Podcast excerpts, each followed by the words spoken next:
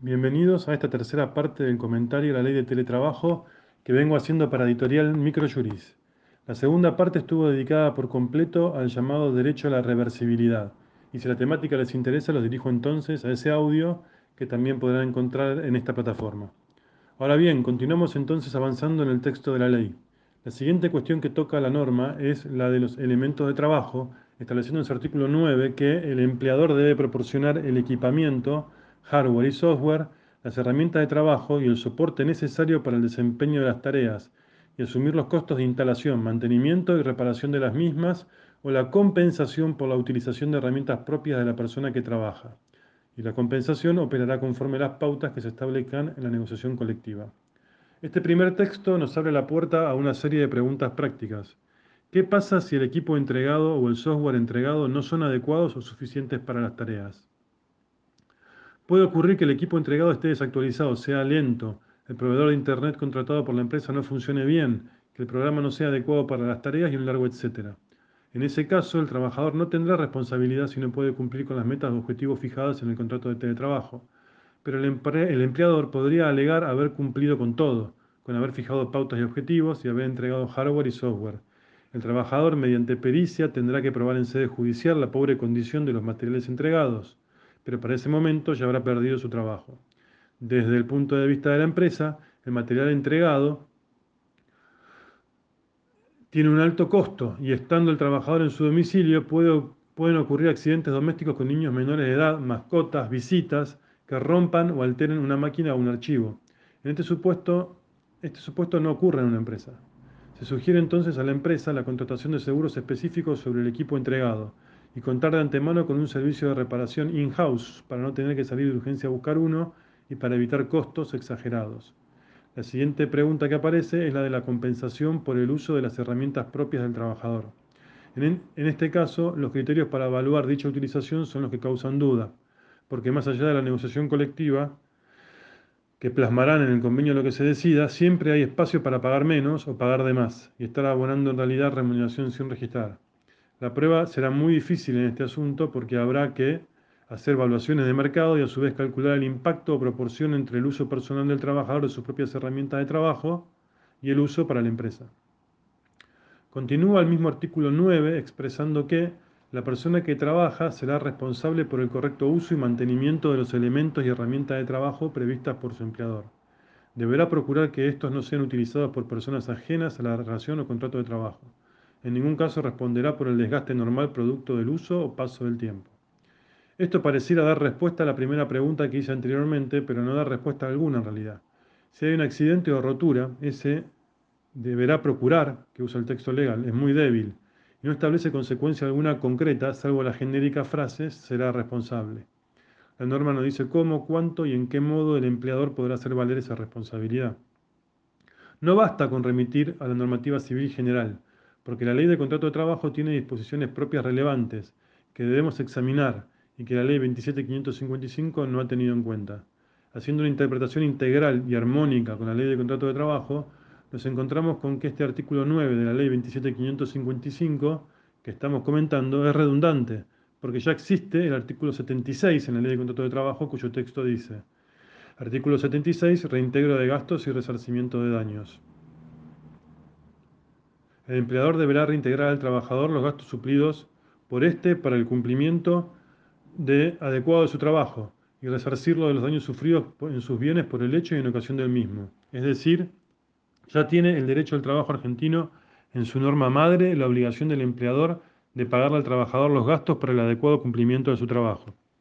Pero también está en la ley de contrato de trabajo la otra cara de la moneda, que está a mi juicio redactado de un modo mucho más claro que el artículo 9 que venimos comentando, que es el artículo 87.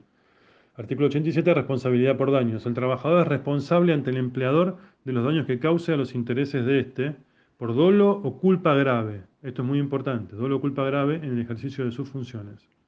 Aquí tenemos un punto importante, estoy diciendo, porque el texto del artículo 9, que de la 27555, no menciona nada de culpa o dolo. Si la ley de contrato de trabajo, culpa grave o dolo, si la ley de contrato de trabajo es el piso de derechos, si la ley de contrato de trabajo es de orden público laboral, esto significa que el juez debe interpretar armónicamente y sostener que solo será responsable el trabajador si rompe o daña las herramientas de trabajo por dolo o culpa grave. Recordemos el texto legal del artículo 9. La persona que trabaja será responsable por el correcto uso y mantenimiento y deberá procurar que estos no sean utilizados por personas ajenas a la relación o contrato de trabajo. El texto pareciera entonces de este artículo 9 mucho más amplio que lo que leímos antes, porque pareciera incluir no solo eh, culpa grave o dolo, sino también negligencia, y además incluso el mero accidente o azar.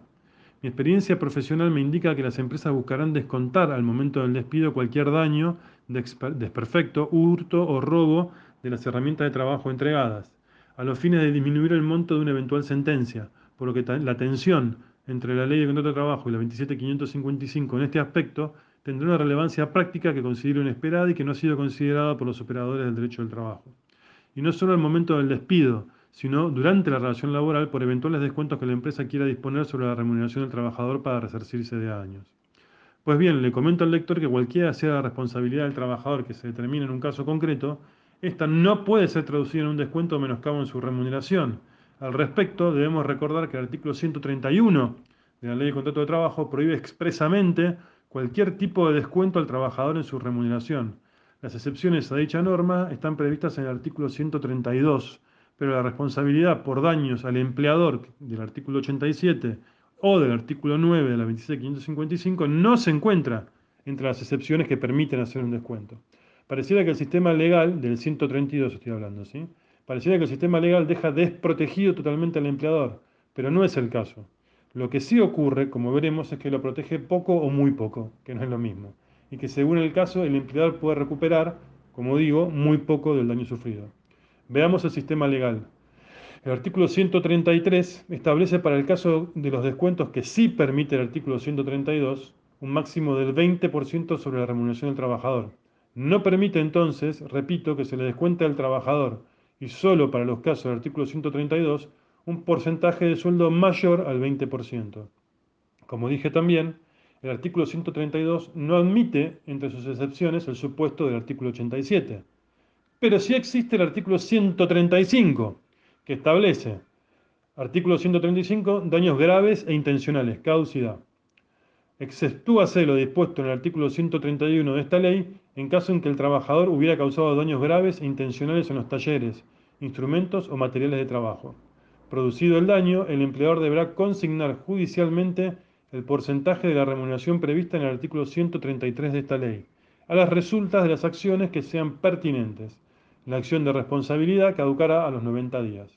¿Y esto qué quiere decir? Que el empleador tiene que descontar un 20% de la remuneración del trabajador cuando sufrió un daño y consignarlo judicialmente y luego discutir en sede judicial si el trabajador fue responsable o no del daño y si el empleador gana el juicio, recién entonces podrá recuperar el dinero consignado.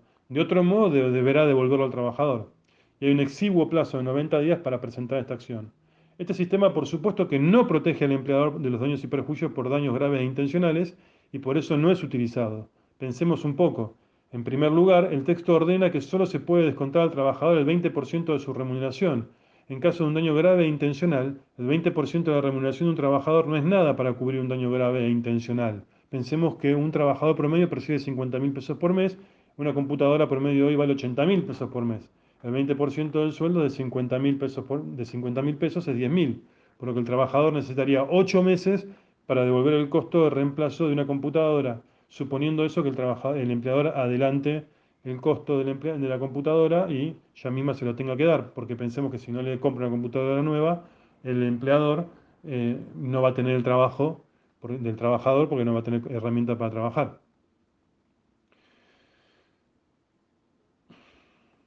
Pasarán cinco años de discusiones con testigos, pericias, audiencias, hasta que el juez finalmente defina si estuvo bien o mal lo que la empresa retuvo. Mucho más simple para la empresa en caso de dolo o culpa grave es despedir con causa por injuria consistente en tener el dolo, en tener el trabajador doño, dolo de hacer un daño. Y la, la prueba que tenía la empresa para hacer la acción del 135 por dolo culpa grave la usa para despedir con causa, porque si tiene prueba de eso, lo utiliza para un despido con causa. Pero lo más importante de todo es que el artículo 135 no cubre o abarca el artículo 139 de la ley 27555, porque el artículo 135 se refiere a los casos de dolo o culpa grave. En cambio, la 27555 Solo dice que el trabajador será responsable sin poner límite o filtro al dolo. Por lo tanto, este sistema no será aplicable más allá de la utilidad o no que tenga para el empleador, salvo que el empleador alegue dolo o culpa grave del trabajador. Y si no lo alega y quiere hacer responsable al trabajador en los términos más amplios del artículo 9 de la ley de trabajo, un abogado que haya escuchado este podcast podrá plantear la inconstitucionalidad de dicho artículo 9, por violar el orden público laboral establecido en los artículos 131, 132, 133 y 135 de la LCT, según hemos explicado. Me quedan muchas cosas en el tintero, como se decía antes, pero estos son los puntos importantes que quería resaltar. Espero que sean de utilidad para los oyentes. Saludos cordiales y nos estaremos escuchando en el próximo episodio. Quedan muchos temas por tratar.